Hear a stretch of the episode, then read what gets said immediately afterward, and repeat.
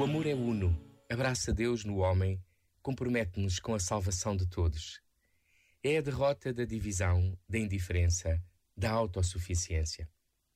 Quando alguns dizem que já não acreditam no amor, é importante dizer-lhes que aquilo em que deixaram de acreditar foi no amor sem amor. Pois o amor é uma criação cotidiana, está dentro de nós para ser dado e ninguém pode dizer que não o tem. Podemos não o sentir, mas porque vimos todos de Deus, o mais íntimo de nós mesmos é amor. E assim os santos, que celebraremos amanhã, como disse Maria de Lourdes Belchior, são aqueles em que o seu presente era já quase só amor. Este momento está disponível em podcast no site e na app da